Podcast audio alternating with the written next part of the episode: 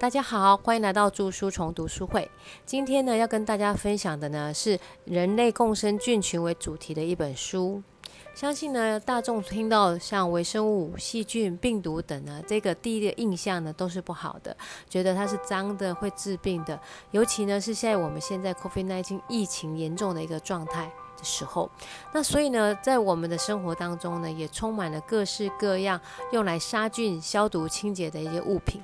而今天呢，要跟大家分享的这本书的书名呢，叫做《不该被杀掉的微生物》。那这本书名呢，跟我们现在生活上所奉行的这个杀菌消毒的概念呢，似乎是有冲突的。那在上两节的节目中呢，书虫跟大家分享的一本书呢，叫做《我们只有百分之十是人类，而另外百分之九十呢是细菌》。在上一次的节目当中呢，我们是从这个现代的一个文明病的角度呢来看，发现呢人体的一个健康与否呢，终其一生其实都跟细菌呢有密不可分的关系。而我们今天这一本书呢，不该被杀掉的微生物的作者呢，是把细菌呢定位为人类的一个老朋友。然后同时呢，来探讨这位老朋友的一个现况以及他未来的一个命运。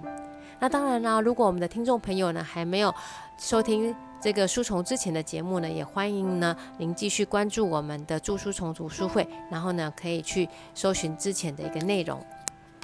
好，那首先呢，我们先为各位介绍今天这本书的作者。马丁布雷瑟博士呢，他呢是研究细菌与人类疾病关系的这样子的一个专家，然后呢是他是纽约大学人体微生物计划的主任，曾任纽约大学医学主任、美国传染病学会主席以及美国国家健康研究院的一个顾问。那他多年的一个呃研究相关的这个呃内容呢，也经常呢被刊载在很多的一个主流媒体上。那首先呢，我们先来跟大家摘要一下今天呢所会提到的一些内容。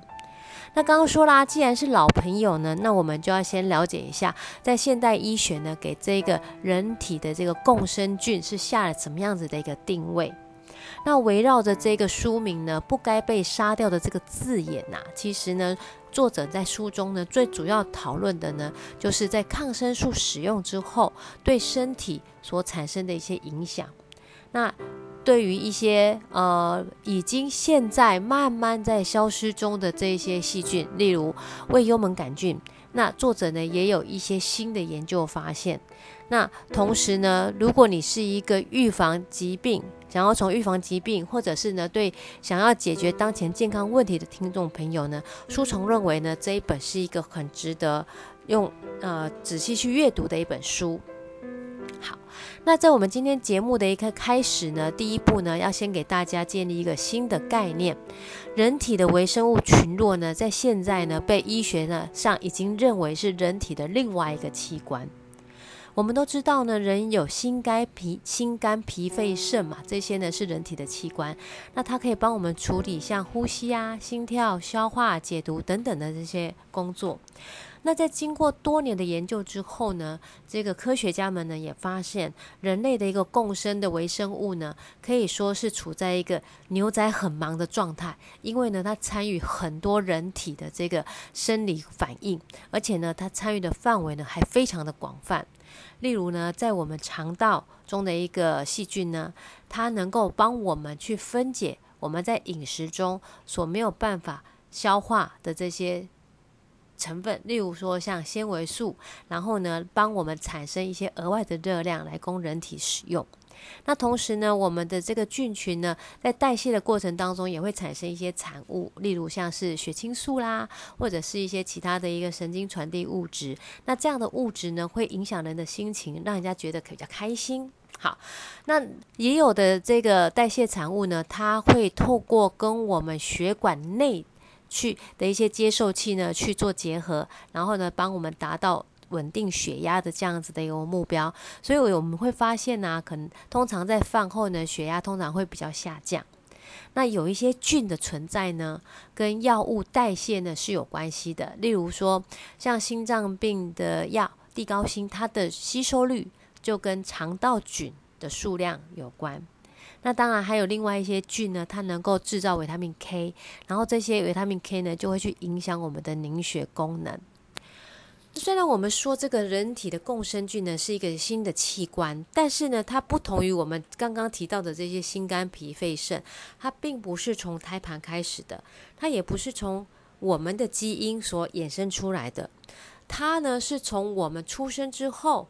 从妈妈、从外界的环境以及与你相处的这些人物，然后呢，随着我们每天的成长而慢慢建立起来的。当然，我们人体有自己的基因，而这个新的器官也有它自己专属的一个基因。那我相信呢，在目前那个现在这些呃，在收听著书虫读书会的朋友们呢，可能里面有人呢也曾经做过所谓的人体基因检测。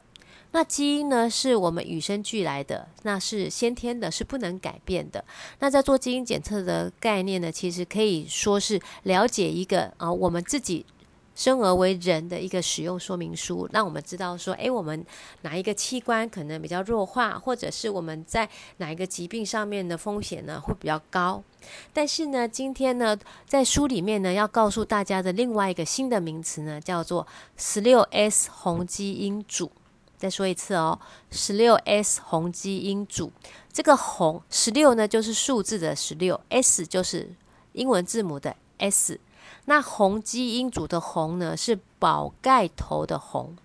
十六 S 红基因组是什么东西呢？因为各位有没有发现，书虫已经把这个名词念了三次，因为很重要，所以说三次。好。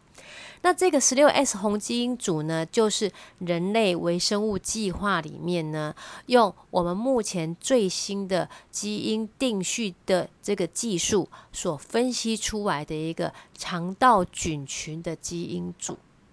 那在这个下面的这个接下来跟大家分享的一个重点非常重要，大家要注意听哦。我们之前说人体的基因是先天的，但是这一个。第二的这个十六 S 红基因组，我们把它称之为人类的第二组基因，它是后天的，因为我们刚刚说嘛，它是从你出生之后，跟着环境，随着你的饮食、作息，包括药物的使用，它才慢慢建立起来的，而且它是会变动的哦。那它的一切的一个变动呢，跟我们的健康呢都有密切的关系。那跟我们先天的基因呢，还有一个最大的不同呢，就是我们人的基因，大家彼此哦，人跟人的基因的差异呢，大概就是千分之一的一个差异。但是呢，在这个呃人类红肠道红基因组计划里面呢，从欧洲去做一个三万人的一个普查，我们发现呐，这个基因组呢，它可能存在的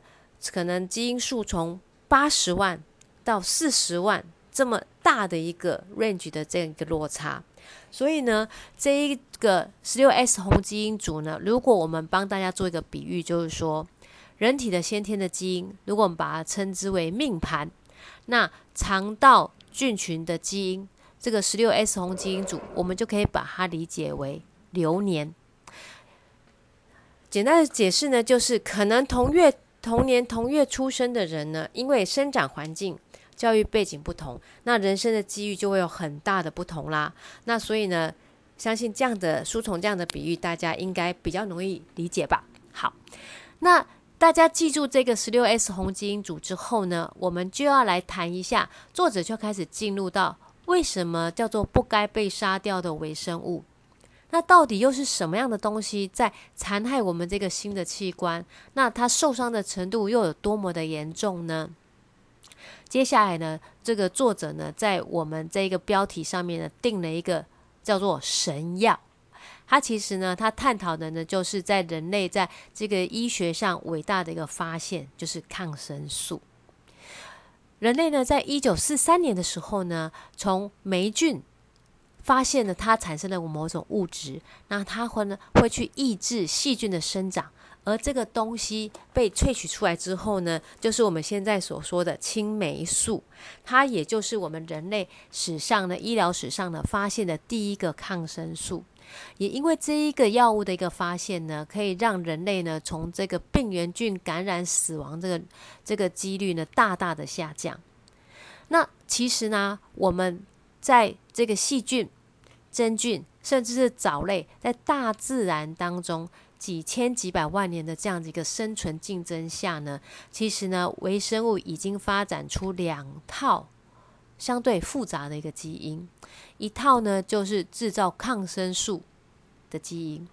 一套呢就是对抗抗生素的基因。简单的说呢，一组就是让自己活下去的基因，一组呢就是想办法让跟你抢地盘的另外一种生物死掉的这个基因。那抗生素事实上呢，它帮助人类呢，这个呃整个在医学上有很大的进步。但是呢，其实抗生素现在最大的问题呢，是所谓的滥用的问题。而为什么抗生素会滥用？其实它最主要的原因呢，就是来自于对抗生素呢有错误的认知。在法国呢，曾经做了一个两万七千人的一个调查哦，它里面的问题是啊，你认为抗生素对于病毒感染所造成的感冒有效吗？大家猜一下，在法国的这个调两万七千人的调查里面呢，有百分之五十五的人认为是有效的。也就是说呢，诶，我可能感冒了，那我觉得我要吃点抗生素。好，但是其实我们。知道，其实很多上呼吸道感染、感冒的部分的话，其实它是一个病毒的感染，而抗生素只能对抗细菌，是不能够对抗病毒的哦。那我们刚刚提到啊，这个抗生素滥用呢，是来自于错误的认知。那其实这跟人大家去，就是人发生疾病的时候呢，去看病的一个心态态度也有关系。例如说，我们可能会听过这样子一个对话：医生，我在咳太久了，你可不可以开点药给我吃？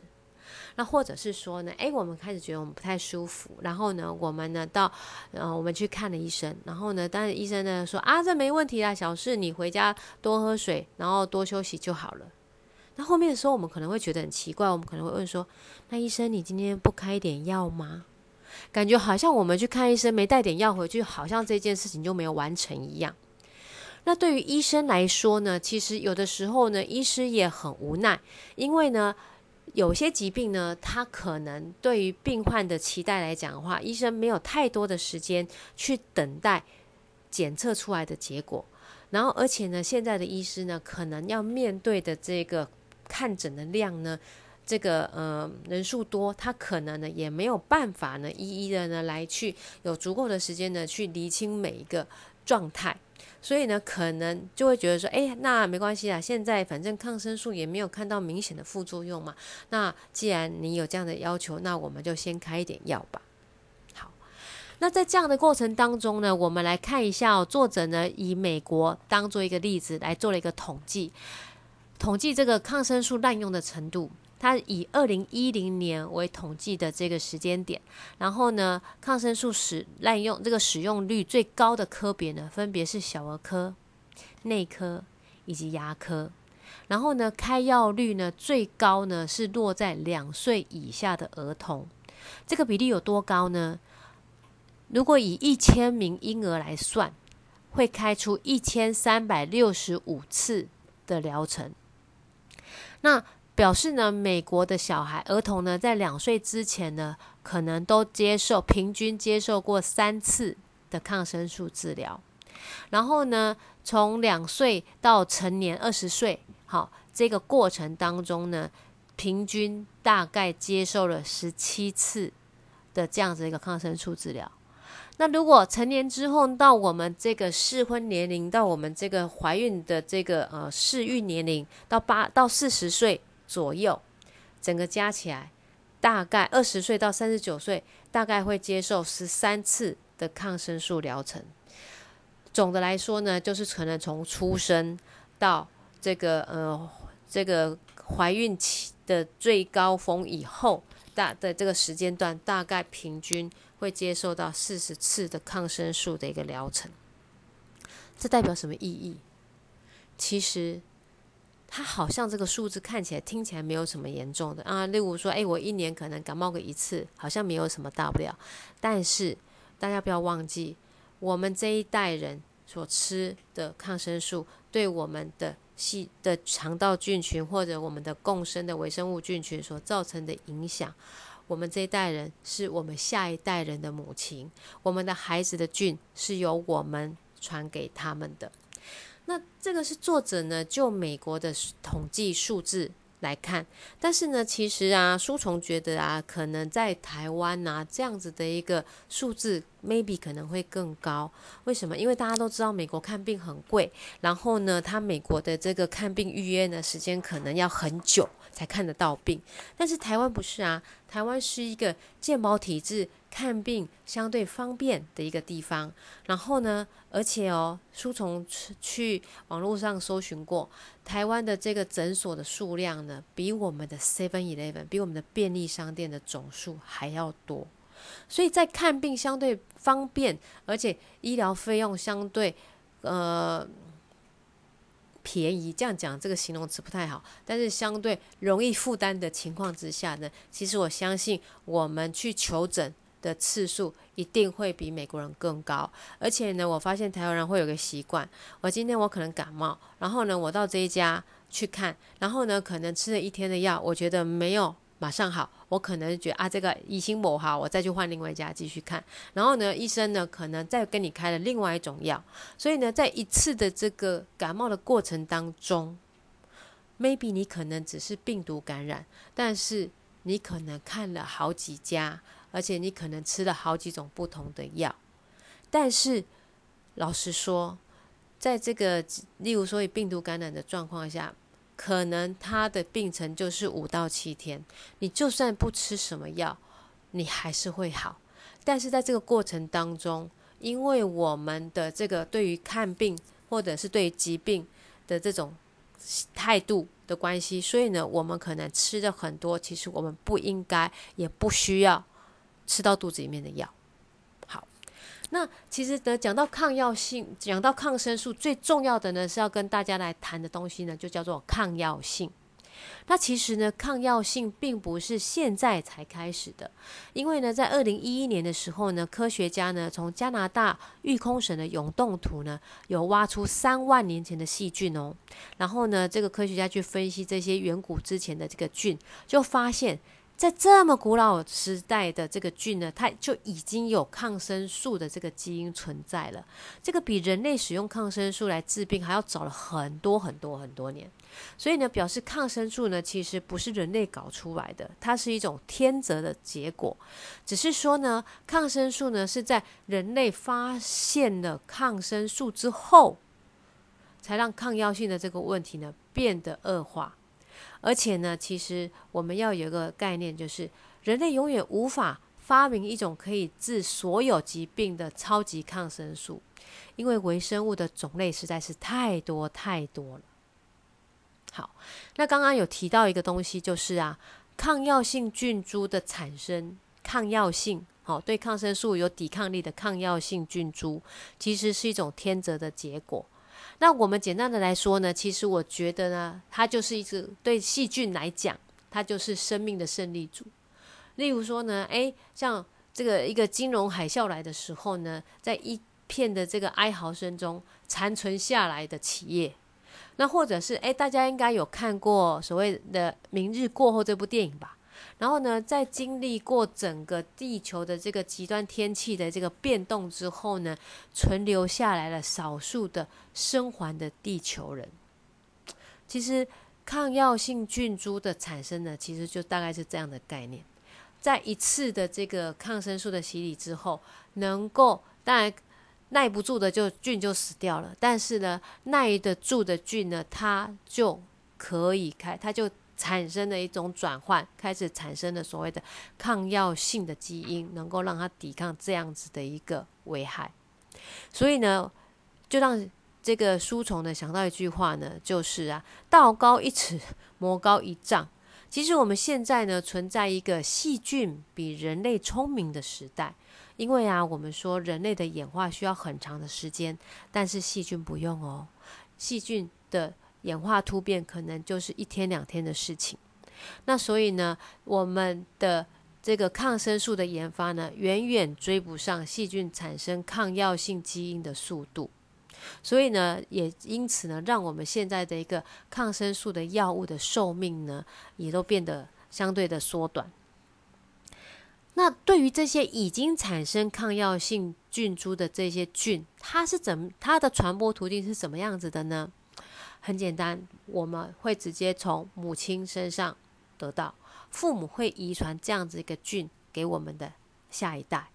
而且呢，在细菌彼此之间呢，它们也会有性行为哦。哦，大家不要误会，不是说两只细菌呢在沙发上滚来滚去的这个动作，而是说呢，它们会有交换基因的这样子的一个动作。所以呢，如果呢是有抗药性基因的这个。细菌呢，他把他的这个传给了本来没有抗药性的这样的细菌的时候，就会发现这一群菌也都变成有抗药性。那甚至呢，如果我们呢在跟人家这个接触的过程当中呢，被身体本身有抗药性菌株的人的飞沫接触到他的飞沫，我们也有可能因此而感染到了具有抗药性基因的这种。细菌，那相对的，我可能没有使用抗生素，但是呢，我也有抗药性。这个呢，其实出这个情况呢，其实蛮普遍的哦。因为啊，这个书虫呢，平常呢是在做这个健康管理的这样子的一个工作。那我们呢，在帮一些这个客户咨询的时候呢，我们在一些这个生理检测的数据上面呢，我们经常呢都会看到客户有所谓的抗生素的反应。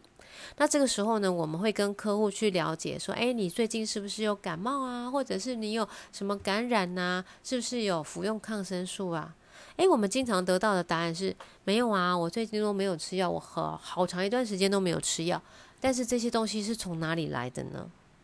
好，那接下来我们要告诉各位呢，诶，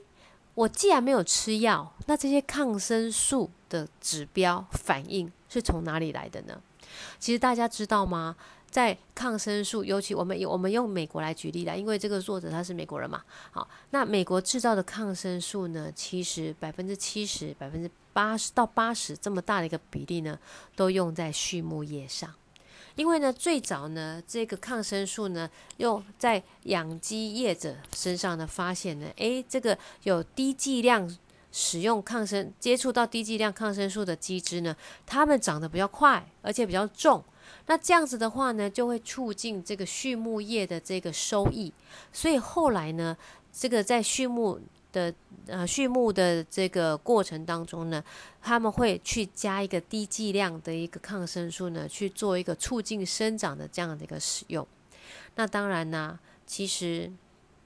真的地球是圆的，这个书虫非常相信这句话，因为呢，所有的东西呢，大家说啊，人啊是在食物链的顶端，然后呢，这个有一个东西叫做生物累积效应。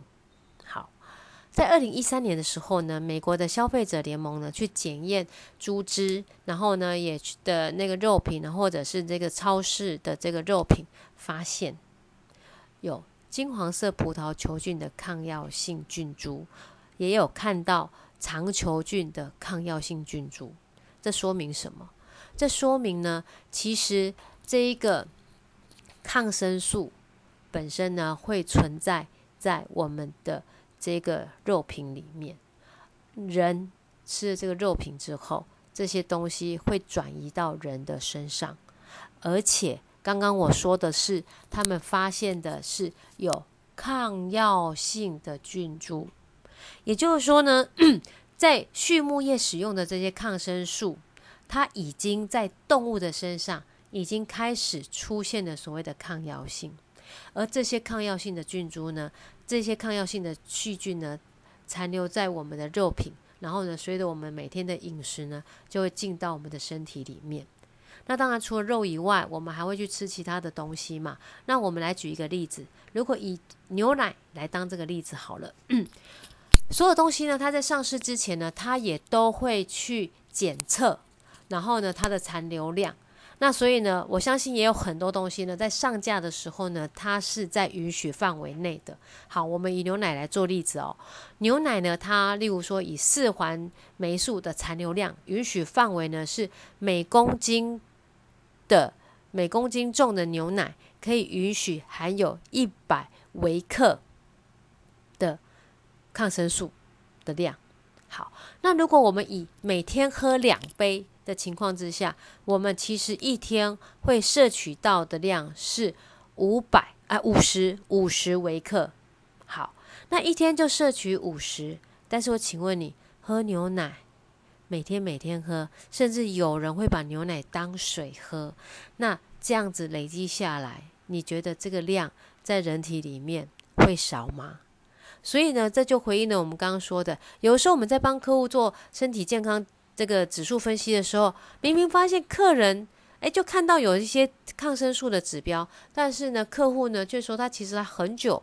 并就很久都没有使用药物了，那些东西从哪里来？其实就是所谓的生物累积效应，从我们的食物里面来的。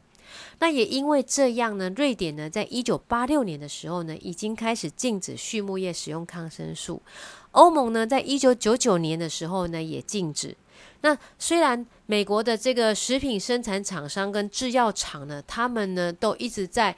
这个在强调说，哎，没有证据会证明说，哎，动物身上的抗药性的这个微生物呢会传染人。但是在二零一三年，丹麦的一个研究，他们使用了全基因定序的方式来做细菌的这一个基因定序，就证明了在牧场工作的农夫他所感染的所谓的抗药性菌株 MRSA，跟在他牧场的动物身上的是同一株菌，所以呢，我们确定的一件事情是，其实，在动物身上所形成的这个抗药性菌株，它是会累积在人身上的。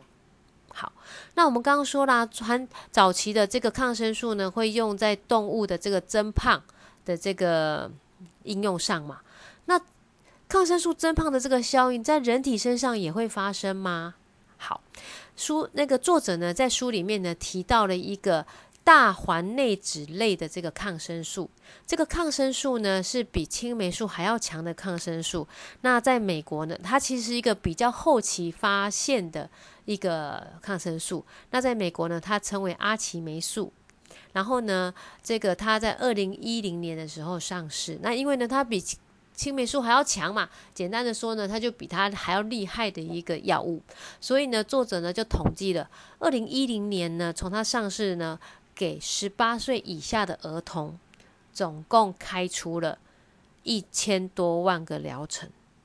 那在两岁以下以上，两岁以上的幼童，也有将近两百万的疗程。更有趣的是呢，这个药品啊。在全美使用最多的州，也是目前全美国肥胖统计下来最胖的州。好，那他当时呢，给所做的一个检测呢，所做的一个嗯，应该说调查呢，是在二零一零年十八岁以下的孩子嘛，对不对？那我们试想一下，现在几年了？现在是二零二一年。那当时呢，有接受这些抗生素的孩子，到现在也差不多就是二十八九岁了吧？那其实二十八九岁，其实这个时候是不是就刚好是我们目前看到的美国这个有越来越多的青壮年的胖子？其实呢，抗生素增胖的效应呢，它会在慢后面呢慢慢的显现。所以呢，在两千零七年的时候呢，就开始了一系列的。抗生素对于新陈代谢的一个改变，以及影响身体组成的一系列的一个研究。那科学家们呢，设定了很多的不同的条件，例如说低剂量长期的一个给予。那其实这个概念呢，其实就我们刚刚前面讲的，可能是从食物里面慢慢累积进来的。因为毕竟人不会一天到晚在吃抗生素嘛。好，但是呢，还有另外一种模式呢，就是高剂量短期的给予。那这个高剂量短期的给予，其实它模仿的呢，就是当人在生病的时候，医生为了要帮我们治病，所以呢，他会开出一个比较高剂量的一个维生那个抗生素，然后呢，可能就是一个三到五天这样子一个短期的一个治疗周期。好，那这一系列的一个抗生素对于新陈代谢的影响，以及身体组成成分的这个测试呢，它呢会同样的是用十六 S 红基因检测的这样子的一个技术，然后呢去测定这些菌虫，然后同时呢去监控监就是这个监测这个呃实验动物的体重，然后呢同时呢它会利用 DEXA 的这个扫描呢去测定它体脂的变化。我们在看新陈代谢的过程当中，其实不是单纯只看体重哦。所以各位，各位正在收听这个著书童读书会的好朋友们，如果你想要减重，千万不要停留在这个体重的数字，一定要去关注你的体脂的变化。那在做这样子的一个呃。这么在一系列的这个实验里面呢，书虫就不一一的跟大家介绍实验的过程。那书虫就帮大家统合一个实验的一个结果。我们会发现呢，当有经历过抗生素的这一个肠这个老鼠，它的肠道菌呢，会让这一个老鼠开始增加体重。那大概呢？它会从这个肠道菌呢，它会从食物中呢去增加它分解能量这个食物，然后产生能量的这个技能。然后基本上呢，它大概可以增加额外的增加百分之十五的一个能量。也就是说呢，让老鼠呢吃一样的一个饲料呢，但是呢有这个曾经用过抗生素的这样子的一个菌。呃，抗生素这样的一个老鼠的这个肠道菌呢，它可以让这一只老鼠呢增重大概百分之增加百分之十五的这个热量的摄取。好，那既然有这么多的热量，总是要储存嘛。好，这个时候呢，在生理上面我们就发现它会促进肝脏去累积脂肪。为什么是脂肪的累积啊？因为啊，在营养学里面我们知道一克的脂肪。可以产生九大卡的热量，那一克的蛋白质可以产生四大卡的热量。那如果要增，我要储存脂肪的时候，我当然要找一个效率高的啊。所以我们就会发现，结果老鼠的体重增加了百分之十到十五。重点来了，体脂增加了百分之三十到六十的比例，这个比例很高哦。然后再来。发生脂肪肝的比例也大幅的增加。那其实刚刚书虫讲的这三个实验结果，是不是就跟现在我们所说的这个现代瘟疫肥胖的这个状况是很像的？体重增加，体脂大量增加，脂肪肝的比例也大量的增加。好，那再来呢，就是当我们的宝宝或者是实验小鼠，它呢越早接触到抗生素的话，它未来长胖的几率也会越高。那同时呢，如果我们让母鼠在怀孕的时候就接触抗生素，生下来的宝宝呢，它也会比较胖。好。这个呢是以以一个低剂量长期给予的这个实验模式所得出来的结果。那当然啦，这个时候呢，如果我们在收听著书从读书会的朋友呢，你有认真听呢，你可能会心里出现一个 OS：对呀，其实我也不会每天吃抗生素嘛。好，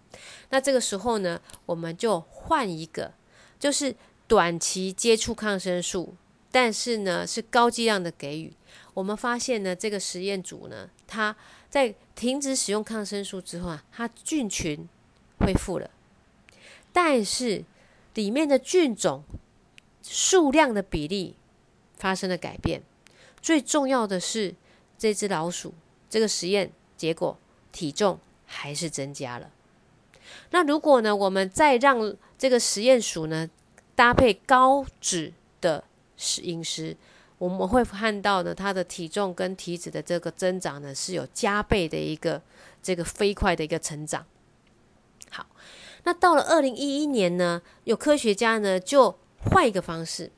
就我只移植这个曾经接触过抗生素的这样子的一个呃老鼠的肠道菌，然后呢把它接种到无菌鼠里面。但是呢，我并不让他接触到抗生素，看一下结果会怎么样。结果大家猜，这只老鼠还是变胖了。所以呢，这样子一个结论呢，我们得到一个答案就是啊，当抗生素透经过抗生素的洗礼之后，我们的肠道菌会变。那其实呢，如果我们以一个演化的角度来看的话呢，就是对对肠道菌来讲，抗生素就是一个天大的灾难。但是呢，在发生这个天大的灾难之后，能够幸存下来的人呢，他一定呢会想办法努力的工作，然后呢想办法累积更多的能量，然后呢来让他自己呢能够活下去。而这个结果就是我们看到的，诶，它会让宿主变胖。好，那所以呢，这个。人跟动物是一样的哈，在接触抗生素之后呢，其实也是会有增重的一个原因。所以呢，在这个里面的话呢，这个呃，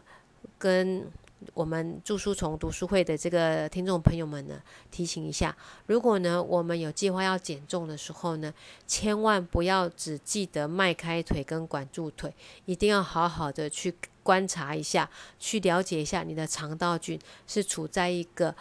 容易瘦的菌还是容易胖的菌？如果是一个容易瘦的菌，它会让你事半功倍；但是呢，如果是让一个会胖的菌的一个组合的话呢，它会让你事倍功半。好，好，那接下来呢，我们来看一下呢，就是抗生素的这个使用之后呢，造成的一些疾病，我们会发现呢，它会产生。更多的发炎性的一个肠炎，在这个里面呢，作者提到一个疾病呢，叫做克隆氏症。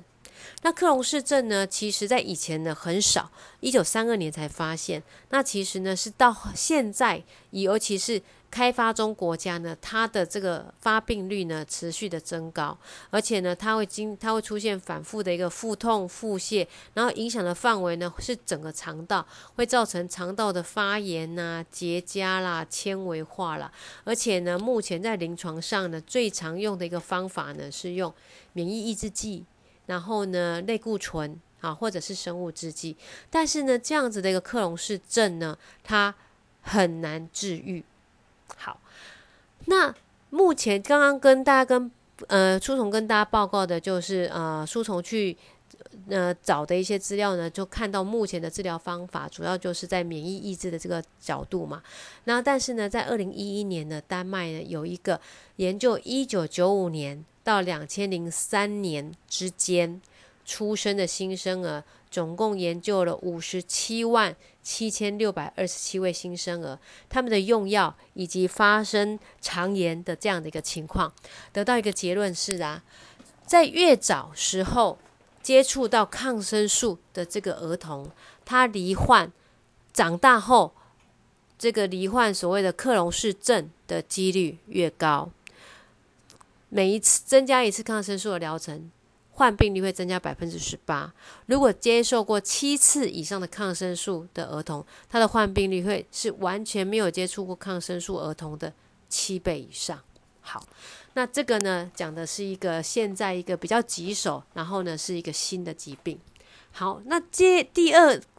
第二个呢，就是讲到一个东西叫做难治性困难梭状杆菌肠炎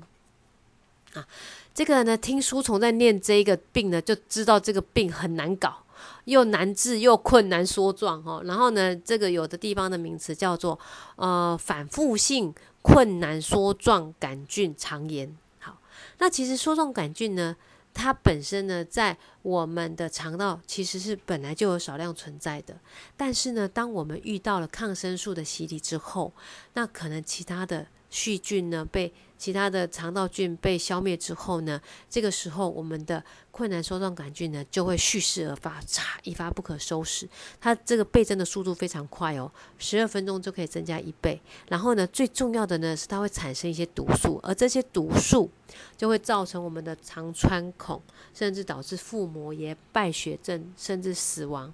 最重要的是呢，它是我们目前院内感染最主要的一个菌种，也是因为抗生素之后导致腹泻的一个主要的原因。那它为什么会反复发作呢？就是因为这个这个细菌呢，它太狡诈了。因为呢，它遇到抗生素的时候呢，它会形成孢子，所以呢，它会躲起来。然后呢，所以呢，它会经常的反反复复的发生。而且呢，在二零一三年的时候呢，美国疾病管制中心呢发把它列为呢这个是抗生具有抗药性菌株的第二名。所以呢，它本身呢，一方面它很狡诈，它容易形成孢子，对躲避抗生素，再它本身产生抗药性的这个几率呢，非常的高。所以呢，目前呢，在这个所谓的难治性困难梭状杆菌的肠炎的患者，其实他们是非常辛苦的。然后呢，在这个新英格兰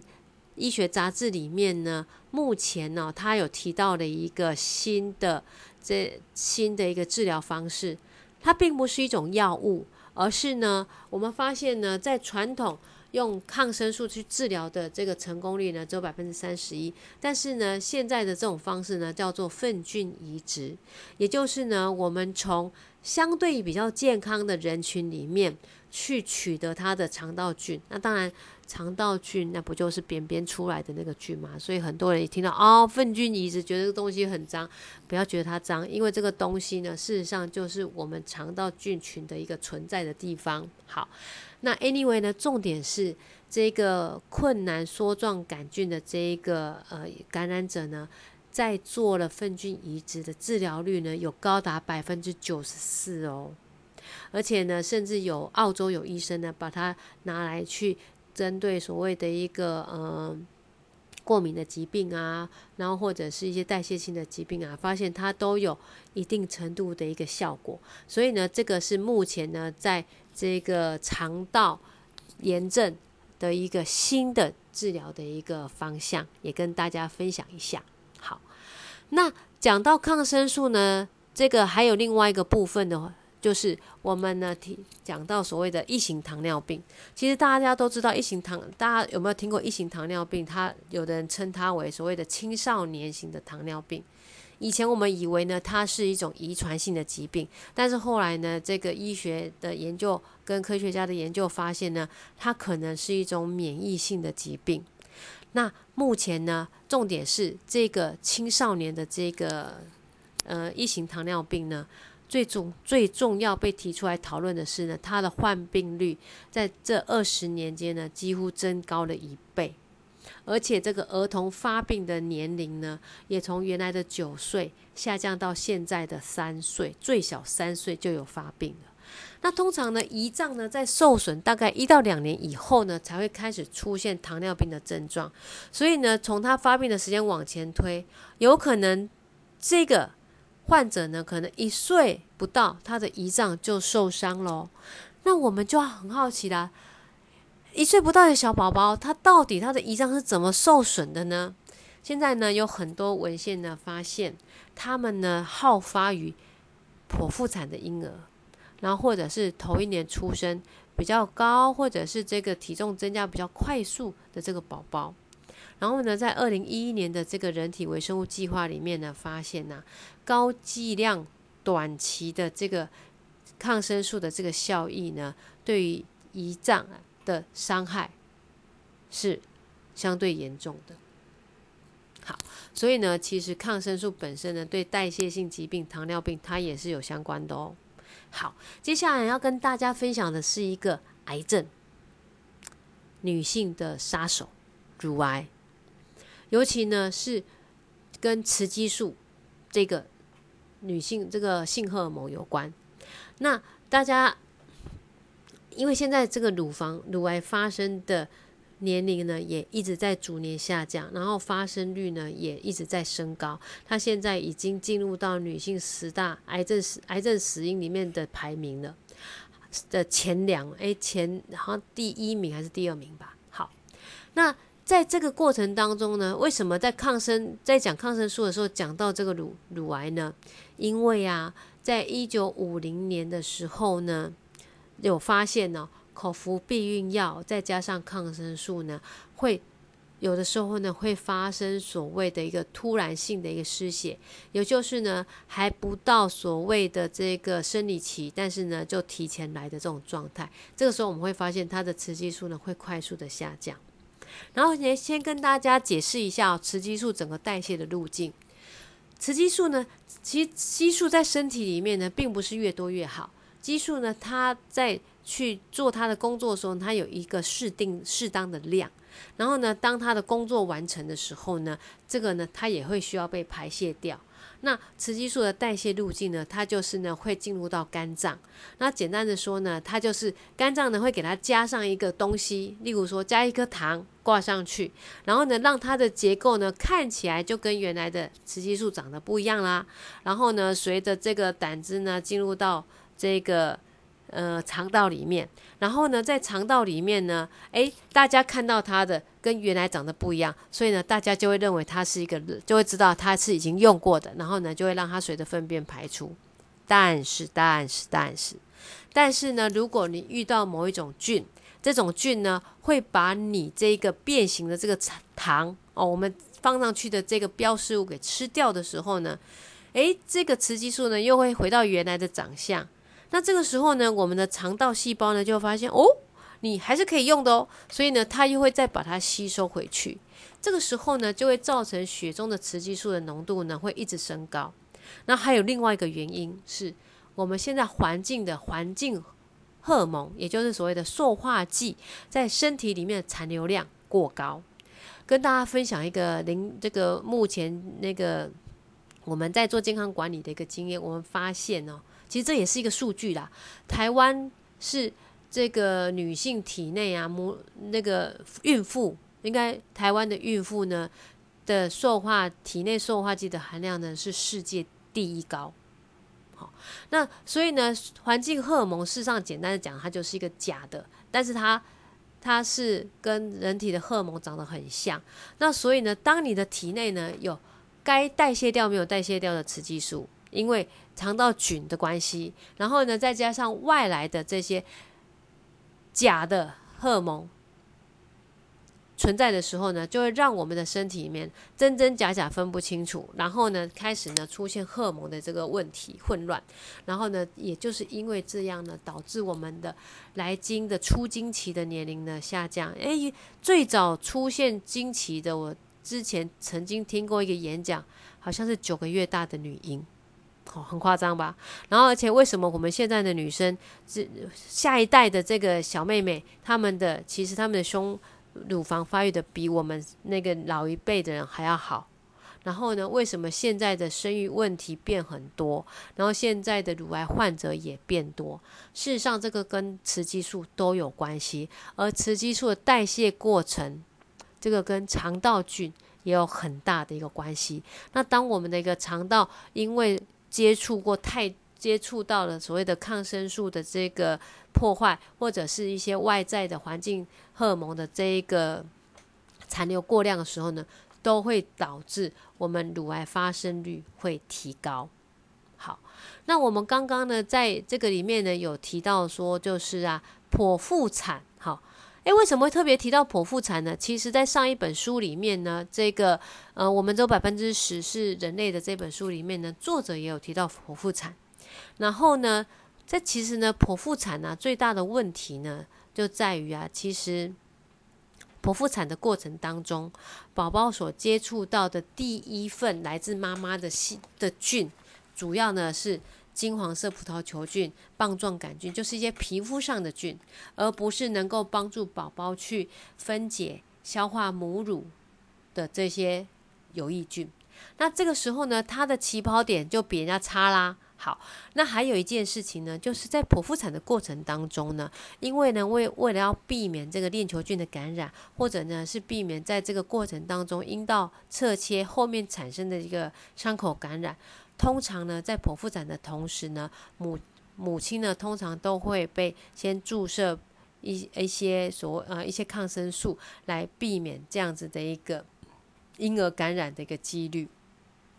但是在这个过程当中呢，就等于是宝宝出生就已经接触到了第一次的抗生素的一个袭击嘛。好，那所以呢，其实在这个过程当中呢。呃，其实对生宝宝这件事情来讲，对一个孕妇来说呢，其实她其实躺在产产那个这个产台上，其实她已经痛到没有办法去思考其他东西了。但是呢，在这个过程当中呢，事实上，呃，书里面的作者呢，他有提到他自己的太太呢，在生产的时候呢，原本呢是预计要用自然产的。但是呢，因为某种原因呢，让他不得不临时变成剖腹产。我相信呢，这个有很多的一个听众呢，可能也曾经有遇过，或者是听过朋友有这样的状态，然后呢，就紧急转诊剖腹产。那当然这是不得已嘛，他也知道剖腹产比比较不好嘛，但是呢，他有一个这个呃弥补的方法呢，就是他把一块纱布，然后呢去粘。他太太呢，在生产过程当中的这些产道的分泌物，然后呢，用这块纱布呢去擦拭这个新生宝宝的这个口腔啊，跟他的全身，然后呢，就等于是人工种菌的这个概念，然后呢，他希望给他的一个宝宝呢一个比较好的一个起跑点。好，那所以呢，今天跟大家在书里面呢，作者呢提到了这么多的这个呃抗生素的这样子的一个影响。好，最后呢有一个。这个细菌呢，也要跟大家呢再来分享一下，就是呢，胃幽门杆菌。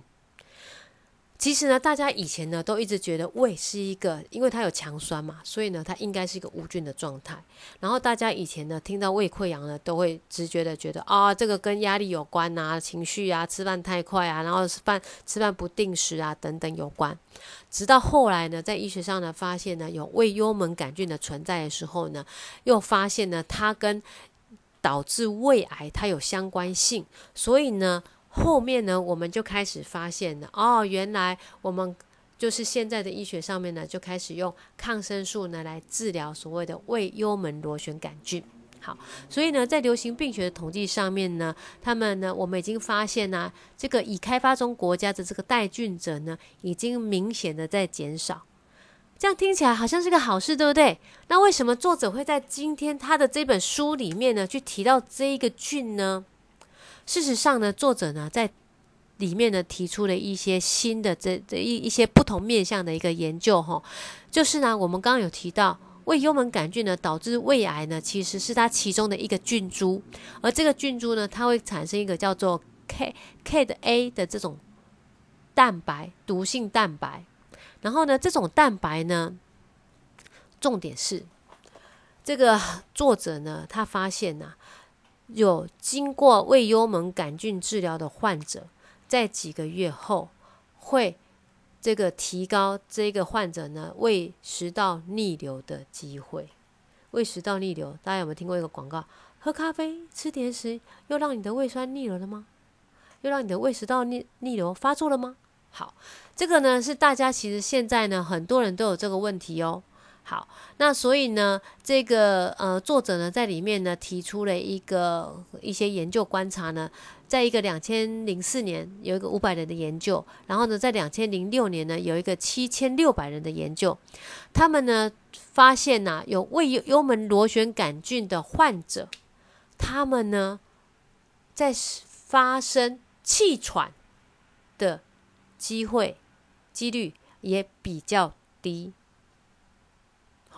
好，那这个时候呢，这个问题就出现了。我们以前呢一直纠结在说胃幽门杆菌呢，它会造成胃癌。但是呢，在这一个书的这个这个章节里面呢，作者提到的是胃幽门杆菌，它是不是也会影响免疫系统呢？